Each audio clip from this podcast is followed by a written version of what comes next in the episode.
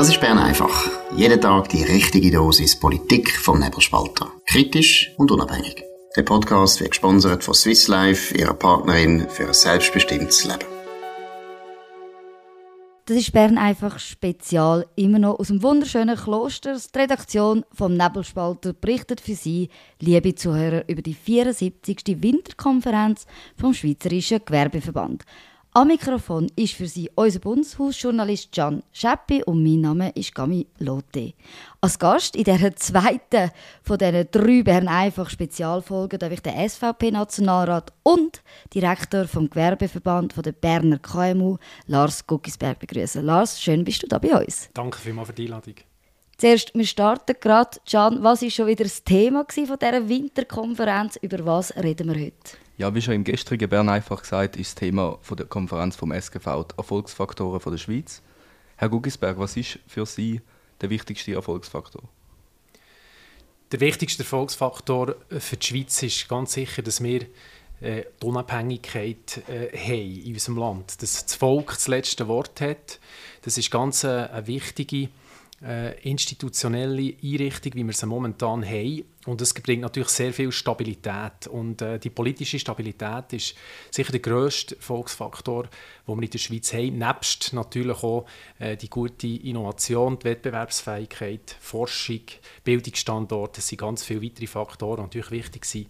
Aber die politische Stabilität, das ist der wichtigste. Wie sieht es denn aus mit der politischen Stabilität? Ist die in Gefahr oder können wir, können wir sagen, doch, da, da, die besteht sehr gut in der Schweiz?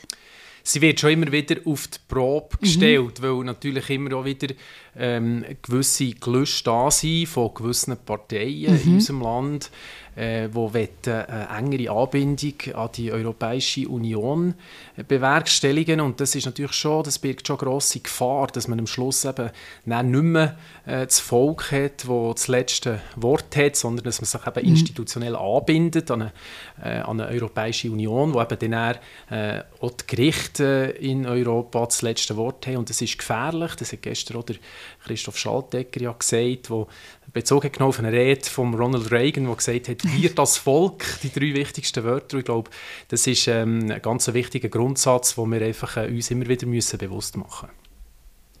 Als äh, weitere Gefahr vom Erfolgsland Schweiz wird ja immer wieder der Fachkräftemangel genannt, oder vor allem von der Wirtschaft. Etwas, was man von verschiedenen Seiten hört, ist, dass es einen Fachkräftemangel gibt, weil die Zuwanderung zu tief ist.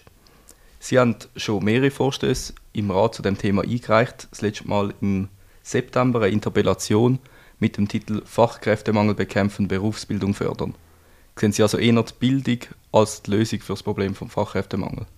Absolut. Wir haben ja gesehen, dass äh, eben die Zuwanderung in den letzten 20 Jahren, oder? wir haben äh, rund 1,5 Millionen Menschen mehr in unserem Land und es ist äh, sicher so, dass äh, gewisse Arbeitskräfte, dass wir ähm, die brauchen, dass wir auf die angewiesen sind, aber es ist am Schluss eine Frage vom Maß, weil äh, auch alle Arbeiterinnen und Arbeiter, die vom Ausland in die Schweiz kommen, die nehmen natürlich Familien mit und die mhm. nehmen äh, Angehörige mit, die wiederum nachher Infrastrukturen brauchen, es braucht Schulen, Schulen, es braucht Spitäler, es braucht Straßen, es braucht ÖV, es braucht Pflegepersonal, also es braucht immer wieder neues Personal mhm. durch immer mehr Leute und darum es ist ein Trugschluss, dass man mit der Zuwanderung das Problem kann lösen kann. Und darum müssen wir ganz klar fokussieren auf unsere eigenen Jungen und mhm. müssen schauen, dass die eigenen Jungen sich eben äh, lassen, ausbilden über die Berufsbildung, vor allem zu Fachkräften. Was ist denn, wenn wir ins Detail gehen? Oder wie, wie, man, wie kann man das angehen, um eben Bildung im eigenen Land zu fördern? Was sind konkrete Vorstellungen, die Sie da haben, damit das stärker wird? Mhm. Wir haben in unserem Land natürlich die Problematik, dass wir äh, in den Köpfen äh, von Eltern oder auch in den Köpfen der Jungen selber, aber auch in den mhm. Köpfen der Lehrkräfte, äh, ist immer so ein bisschen die Überzeugung, dass der Weg über eine, über eine akademische Laufbahn so ein bisschen mhm. der Königsweg ist und dass man den, das eigene Kind muss unbedingt in den Gimmer und so weiter. Das ist äh, immer noch etwas, was vorherrscht und ich glaube, der braucht es ein, ein Umdenken. Also mhm. es, das stimmt einfach nicht, dass man nur kann in der Arbeitswelt glücklich werden kann, wenn man eben ein Gimmer absolviert hat, wenn man eine Matur hat, wenn man ein Studium hat, sondern es gibt eben gerade so gute Wege über die Berufsbildung, über eine Berufslehre. Man kann auch weiterführende Schulen machen, man kann sogar auch noch über eine Passerelle immer noch an die Universität studieren, wenn man das will. Also es ist... Ähm, ähm, ein Trugschluss, wenn man das Gefühl hat, der akademische Weg sei der Königsweg. Es braucht einfach mehr Überzeugung in den Köpfen, vor allem von den Eltern, von mhm. den Lehrkräften, die die Jungen auch beeinflussen, dass eben eine Lehre eine hervorragende Ausbildung ist. Ist dann die Überzeugung, dass der akademische Weg eben der Königsweg ist, wie Sie sagen, vor allem in einer bestimmten Partei oder zieht sich das über Parteigrenzen hinweg? Das ist, glaube ich, eine gesellschaftliche Überzeugung. Das ist Partei, würde ich mal sagen, parteiunabhängig weitestgehend. Ähm, natürlich, man kann sagen, ähm, Bürgerliche, die Bürgerlichen sind eher noch ähm, wohlgesinnter Berufsbildung und äh, linke Parteien eher äh, nachher äh, akademisch. Aber ich glaube, es wäre zu einfach, das äh, auf das äh, zu beschränken. Es ist einfach ein, ein, ein gesellschaftliches Problem auch. und ich glaube, es geht auch um, ähm, es geht auch um äh, Überzeugungen und das Bewusstmachen, dass das äh, eben nicht der Fall ist. Und äh, das ist Knochenarbeit. Wir müssen jetzt auch gerade als Verband Berner KMU haben wir ein ganz tolles Projekt, das heißt Rendezvous Job, Erlebnistage Berufsbildung, mhm. wo wir eben probieren schon ähm, Jugendlichen in der fünften, sechsten Klasse, dass man sie einlädt in die äh, äh, überbetrieblichen äh, Zentren, Kurszentren, um ihnen zu zeigen, was die Berufe überhaupt alles beinhalten. Weil ähm, es ist ganz viel äh, Unwissen da, also viele können sich gar nichts darunter vorstellen, ja. was man macht äh, in, so einer, in so einer Bildung, der Berufsbildung und dort kann man dann am Samstag, Tag der offenen Tür, können so die Eltern, Grosseltern, die Nachbarn äh, mitnehmen, wo, wo eben dann genau zeigen, äh, was die Berufe beinhalten. Es ist ganz wichtig, dass wir dort einfach das Wissen müssen transportieren müssen. Wenn jetzt eben über Bildung geredet, es ist natürlich auch immer eine Geldfrage, es ist eine Budgetfrage. Ist es vielleicht auch so, dass wir zu viel Geld für die akademische Bildung ausgeben und wir mehr müssten investieren halt auch in, in, klassische, in die klassische Berufsausbildung, dass auch dort sagt, ja, wir brauchen mehr Budgetposten, vielleicht auch um so Tage zu organisieren, dass man dort die Bildung stärkt? Das ist ganz klar ein Problem, weil der akademische Weg wird natürlich von Seiten des Staates weitestgehend finanziert, mhm. also zu einem grossen Teil finanziert. Ähm, ich will das nicht schlecht machen per se, das ist auch wichtig, wir brauchen auch diese Leute, das ist völlig klar, aber äh, in der Berufsbildung ist es natürlich anders. Dort äh, finanzieren insbesondere auch Lehrbetriebe ähm, die Ausbildung von ihren Lernenden und dort ist äh, ganz klar ein äh, Missverhältnis vorhanden, gerade wenn man auch die Bundesausgaben anschaut. Wir haben rund 1,2 Milliarden Franken, die jährlich in die akademischen äh, Wege, Laufbahnen äh, führen. Und wir haben rund 850 Millionen Franken, die in die Berufsbildung fließt. Und das dürfte durchaus ein kleiner äh, ausbalanciertere, äh, ausbalanciertes Verhältnis sein. Und äh, ja, der Versuch mal gestartet, der Versuchsballon im letzten Budget, Budget 24, wo dort ähm, ja, bei gewissen äh, Kreisen doch sind auf, auf äh, Wohlwollen gestoßen. Mhm. Ich habe sogar eben in anderen Parteien Befürworter gefunden für das Anliegen. Aber, Bis in die Linken? Äh, Nein, bei, den Linken also, haben wir sogar auch Linke zugestimmt oder sich mindestens näher enthalten. Ja. Ich glaube, es braucht dort schon noch ein bisschen Überzeugungsarbeit, aber ich glaube, am Schluss ähm, lösen wir das Problem nicht einfach über das Geld. Mhm. Ähm, aber es ist sicher ein Weg, ähm, für, weil wir müssen diesen Lehrbetrieben halt auch Mittel zur Verfügung stellen, dass sie auch können werben für ihre mhm. Sache. Und das ist, glaube ich, wichtig. Äh, eben, man kann es nicht nur über das Geld machen. Am Schluss des Tages müssen die Jungen selber merken, was für sie der richtige Weg ist. Nur äh, bin ich überzeugt, dass, der, dass es noch mehr Information braucht, mehr Überzeugungsarbeit braucht, dass die Jungen eben auch genau wissen, was es überhaupt alles für Möglichkeiten gibt. Wäre es vielleicht auch eine Möglichkeit, dass man den akademischen Weg, ja, wo mehrheitlich staatlich finanziert ist, mehr beschränkt, so im Stil von einem Numerus Clausus im Medizinstudium?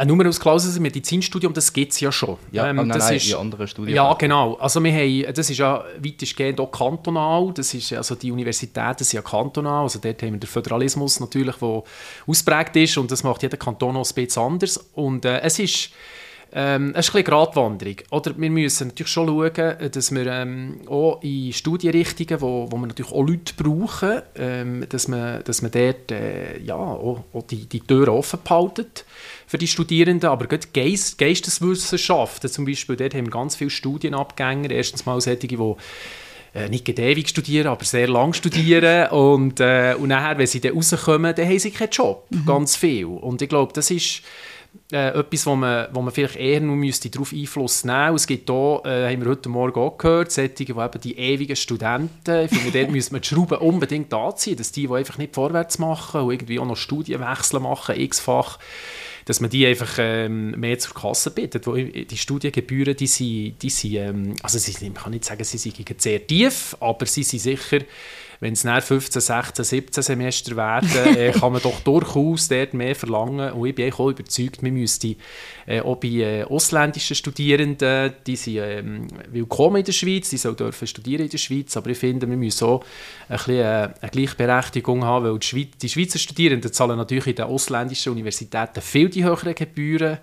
Und darum äh, der müssen wir eigentlich so ein eine Gleichberechtigung machen, dass halt die ausländischen Studierenden in der Schweiz auch mehr äh, müssen Studiengebühren zahlen Gut, so Ansatz gibt es natürlich auch. Zum Beispiel die Uni Basel hat glaube gerade letzte beschlossen, dass sie aber eine gewisse Semesterzahl wird den Beitrag verdoppeln mhm. mhm. Äh, zum noch zu einem anderen Thema kommen, ein weiterer Vorstoß, den Sie eingereicht haben, hat die Löhne der Bundesangestellten betroffen. Schwächt der Bund mit seinen höheren Löhnen das Gewerbe?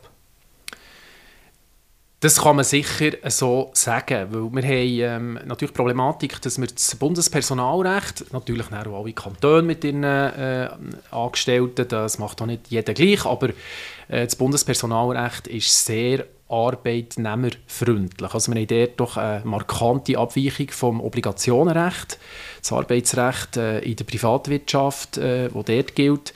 Wir haben ähm, hervorragende äh, Löhne, die gezahlt werden. Die sind im Schnitt, äh, das haben wir gestern von mir Professor Schaltegger gehört, im Schnitt 12 Prozent höher. Das ist natürlich eine massive Konkurrenz zu KMU in der Privatwirtschaft. Wir haben aber auch ähm, Arbeitsbedingungen, punkto Ferien, punkto äh, berufliche Vorsorge, äh, punkto mhm. Vaterschaftsurlaub, das ist natürlich alles äh, viel besser und darum ist es schwierig, konkurrenzfähig zu bleiben für KMU. Das ist ein grosses Problem und wir haben auch probiert, ähm, schon mehrfach jetzt im Parlament, dass wir sagen, wir wollen die Ausgaben, die für das Bundespersonal immer gestiegen sind in den letzten Jahren, mittlerweile über 6 Milliarden jährlich wiederkehrend, dass wir dort eine Plafonierung machen auf diesen 6 Milliarden, was schon ein Wahnsinnsbetrag mhm. ist.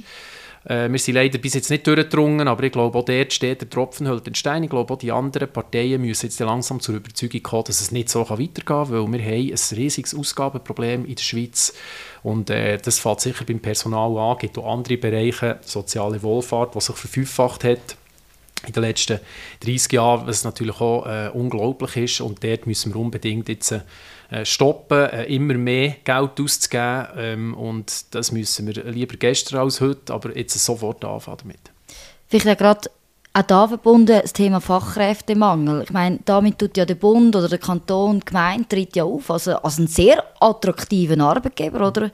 Mit den höheren Löhnen und mit sonstigen Vergünstigungen oder Angeboten, die sie einfach können bieten können, jetzt auch ferientechnisch zum Beispiel.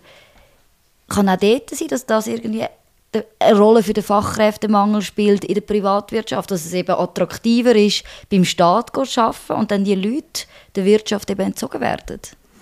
Das ist so, oder? Wir haben eine Staatsquote, die in den letzten Jahren immer mehr gestiegen ist. Äh, das heisst, äh, dass der äh, Staat sich immer mehr aufbläht, dass die Verwaltung immer grösser wird. Das hat verschiedene Gründe. Äh, einer der Gründe ist eben natürlich auch die Attraktivität der Arbeitsbedingungen. Und wenn man dann eben ähm, die Wahl hat, ähm, eben flexibel zu arbeiten, so viel Homeoffice machen, wie man will, äh, und dann auch noch entsprechend höhere Entschädigungen bekommt und noch mehr Ferien hat, ja, dann ist es so ein bisschen menschlich, dass man sich dann so ein bisschen für das entscheidet, oder? Und das ist äh, dann ein riesen Nachteil für KMU, aber wir dürfen nicht vergessen, Unsere KMU, äh, 99,8 Prozent äh, von allen Unternehmungen in der Schweiz sind kleine und mittlere Unternehmungen und sie sind der Rückgrat, das Rückgrat mhm. von der Wirtschaft, weil sie, äh, sie garantieren äh, 70 Prozent von der, Lehr von der Lehrstellen und zwei Drittel von allen Arbeitsplätzen. Wir müssen aufpassen, dass der Staat eben nicht die Konkurrenzierung jetzt äh, weiter vorantreibt, dass wir eben die KMU weiterhin haben, die äh, das Rückgrat sollen bleiben. Ich meine, die eine Seite ist eben, dass man sagt, ja, man geht bei den Ausgaben vom Bund kürzen oder man sagt wirklich, macht eine Plafonierung zum Beispiel von diesen Löhnen.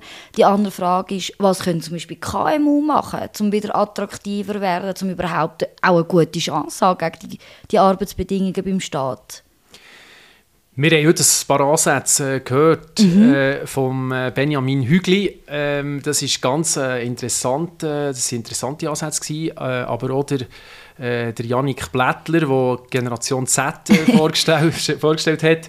Ja, ich, ich glaube, es ist, es ist schwierig, äh, es wirklich konkurrenzfähig mhm. zu sein, aber es gibt schon Ansätze. Ich denke, die KMU haben natürlich den grossen Vorteil, dass sie äh, agil sind, dass sie krisenresistent sind. Das haben wir jetzt in den letzten drei, vier Jahren mit Corona, mit äh, Energiekrise, mit, äh, mit CS-Krise, das haben wir alles gesehen, dass ähm, dass KMU eben genau die Agilität haben und die Flexibilität. Ich glaube, äh, sie müssen dort ähm, probieren, Nischen zu füllen, wo, mhm. wo er Mitarbeitende abholt, die eben genau so etwas suchen. Eben nicht ein riesen Koloss, wo sie äh, einfach ein Nummerli sind und in der Anonymität verschwinden, sondern dass sie eben bei einer Unternehmung, bei einem Betrieb mit vielleicht 10 bis 20 Mitarbeitenden eben können, äh, ein ganz wichtiger Faktor sein und äh, auch, auch äh, eine wichtige Stütze für einen Betrieb. Ich glaube, das ist das ganz grosse Plus, das KMU können bieten können.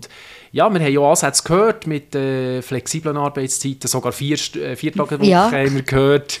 Interessante Geschichte. Ich glaube, es gibt nicht ein, Patentrezept, eine Lösung, äh, äh, für alle passt. Das muss jedes KMU schauen, was, welche Lösung passt jetzt maßgeschneidert auf, auf einen eigenen Betrieb.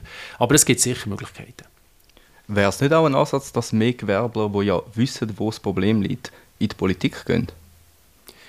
Das wäre sehr schön, wenn wir mehr Gewerblerinnen und Gewerbler in der Politik hätten. Es gibt einfach, und das höre ich immer wieder, es gibt natürlich schon Hürden. Oder? Also gerade wenn äh, Gewerbetreibende auf kommunaler Ebene, wo man ja in der Regel einsteigt, äh, aktiv sein dann machen das viel nicht, weil sie irgendwo halt ein bisschen Bedenken haben, dass wenn sie dann eine Partei, eine Partei beitreten, was ja dann ja, eigentlich noch, noch gut wäre, oder? dass man ein bisschen weiss, ja, wer, wer ist das, für was für Werte steht die Person, dann äh, haben sie natürlich eine gewisse äh, Zurückhaltung, weil sie Angst haben, dass sie dann von der, von der anderen politischen Seite wie geschnitten werden. Das habe ich ein gewisses Verständnis, muss ich sagen. Ist natürlich schwierig. Das andere ist Faktor Zeit. Es ist natürlich aufwendig, äh, Politik zu machen. Es, äh, es ist Knochenbüte, es ist viel äh, Reden, es ist viel Kommunikation, es ist äh, ein grosser Zeitaufwand. Ja, das ist natürlich ein zweites Hindernis. Und gleich wäre es schön und wichtig, wenn es mehr hat. Das hat man ja im Bundesparlament doch einige Gewerbetreibende. Wir haben Sandra Solberger, die Malerin ist. Wir haben den Bruno Walliser, der äh, Chemiefäger ist. Also ganz gute Beispiele. Und ich glaube, wenn es ähm, eben genau die zwei Faktoren nicht passen, ist es umso wichtiger, dass Gewerbetreibende mindestens in einen Gewerbeverein gehen. Weil Gewerbeverein ist auch schon ein Teil, ist auch schon Politik und ich glaube, dort äh, ist auch wichtig, dass auch die verschiedenen Branchen, dass sie eben äh, ein Team sind, dass sie zusammen haben. Vielleicht haben sie nicht in allen Fragen genau die gleichen Interessen natürlich, aber wir haben so eine, ein breites Spektrum an Branchen. Es ist wichtig, dass die zusammen haben, um dann eben politisch auch können die Anliegen, Anliegen durchzubringen über die gewerbefreundlichen Politikerinnen und Politiker, die es gibt, die halt selber vielleicht nicht unbedingt selber äh, Betrieb haben, aber die gewerbefreundlich eingestellt sind und über die nachher die Rahmenbedingungen gut richtig zu machen für, ähm, für die Gewerblerinnen und Gewerbler. Also, also ein der Blick vielleicht in die Zukunft. Gewerbeverband wird es brauchen oder wird sogar noch dringender brauchen, wenn man sehen, was an Bürokratie immer mehr dazukommt aus dem Parlament. Gleichzeitig, was wäre eine Möglichkeit, um bessere Rahmenbedingungen zu schaffen, dass Leute aus dem Gewerbe in Politik gehen können? Wichtig ist natürlich, dass man irgendwo auch Synergien hat. Oder? Also es gibt auch äh, Gewerbetreibende, die aus der Not wie eine Tugend machen. Das sind natürlich über Politik näher, es ist die, die Politik äh, oder sich selber als äh, Politikerin oder Politiker auch können verkaufen können, die nachher entsprechend um Betriebsgut kommt. Das ja. ist natürlich der Idealfall. Ähm, ich glaube, es ist, ähm, es ist vor allem wichtig, dass man das Ganze effizient machen kann. Und dort können natürlich die Gewerbevereine oder auch eben äh, der Gewerbeverband, die kantonalen oder auch der Schweizerische Gewerbeverband natürlich ein riesen Plus darstellen, weil man dort die Interessen eben kann bündeln kann. Und es ist äh, auch wichtig, dass man, dass man, dass man Seilschaften hat. Äh, mir ist klar, dass äh, die Landwirtschaft und das Gewerbe nicht immer 100% deckungsgleich sind von den Anliegen her politisch, aber doch weitestgehend. Ich glaube, das ist wichtig, wenn man sich gegen die rot-grüne Seite will, äh, zur Wehr setzen mhm. gegen all die äh, all die Forderungen, die immer wieder kommen, jetzt auch gerade die 13. Jahr Vorrente beispielsweise, dass man sich dort wirklich gemeinsam dagegen stemmt und äh, das ist ganz wichtig. Es müssen nicht alle Politik, aber es ist ganz wichtig, dass die Leute dann auch wählen, eben die gewerbefreundlichen Leute wählen und auch entsprechend an die Urne gehen bei den Abstimmungen, wenn es selber nicht längt für eine äh, politische Karriere. Herr Nationalrat Guckisberg, herzlichen Dank, sind Sie bei uns gewesen. Ich hoffe, auch Sie haben es genossen, weil ich ein sehr spannendes Gespräch gefunden, sehr gute Einblick in die Welt der KMU und es ist jetzt das zweite von diesen drei Bern einfach spezial gewesen, aus Klosters. Wer mehr über die 74. Winterkonferenz und auch die spannenden Redner möchte erfahren, findet Informationen bei uns natürlich in den Shownotes. Auch dort die Referate. Also man kann alles nachlesen, was heute schon spannend gesagt worden ist und dann auch noch gesagt wird.